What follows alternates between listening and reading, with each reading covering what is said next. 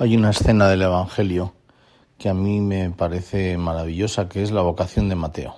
Jesús pasea junto al lago de Tiberíades, el mar de Galilea, y aparece allí sentado en el, telonio, en el telonio Mateo, a quien el Señor le dice solamente una palabra, sígueme.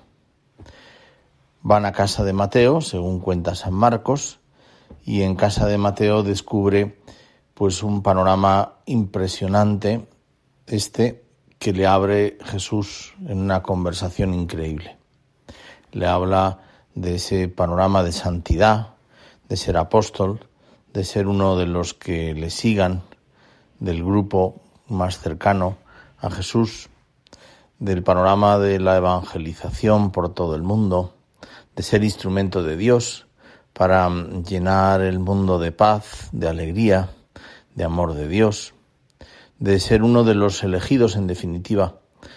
Recordarle que Él ha sido elegido por Dios, por Jesús, para llevar esa semilla del Evangelio hasta el último rincón de la tierra. El tema de este rato de oración es el optimismo. Y me parece que no hay mejor optimismo que el optimismo del apóstol, el optimismo de aquel que se sabe privilegiado porque es elegido por Dios, no porque sea mejor que nadie, que no lo es, pero que mm, cuenta con toda la ayuda de Dios para llevar a cabo una misión, la misión de anunciar el Evangelio. Piensa tú ahora mismo en tu presencia, en la presencia de Dios, piensa en ti y piensa que tú también has sido elegido por Dios. Llénate de ese optimismo maravilloso para que te des cuenta de que Dios quiere que tú seas el que lleve la semilla del Evangelio allí donde estás, sin moverte de tu sitio, en el ambiente en el que te encuentras, en tu familia, entre los tuyos, en el ambiente de clase, en el ambiente de tu trabajo, en el ambiente de tus amigos, entre tus más cercanos, aquellos con los que estás.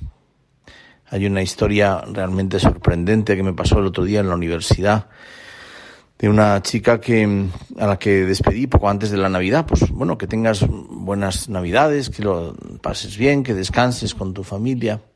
Y cuando a la vuelta me vino a ver y me dice, mire, es que yo ni estoy bautizada, ni conozco a Dios, ni he entrado nunca en la iglesia y me gustaría que me explicase algo de Dios porque en este tiempo de la Navidad me bajé una aplicación de, de internet en el móvil y he estado rezando todos los días y me he dado cuenta que tengo una paz como nunca en mi vida había tenido.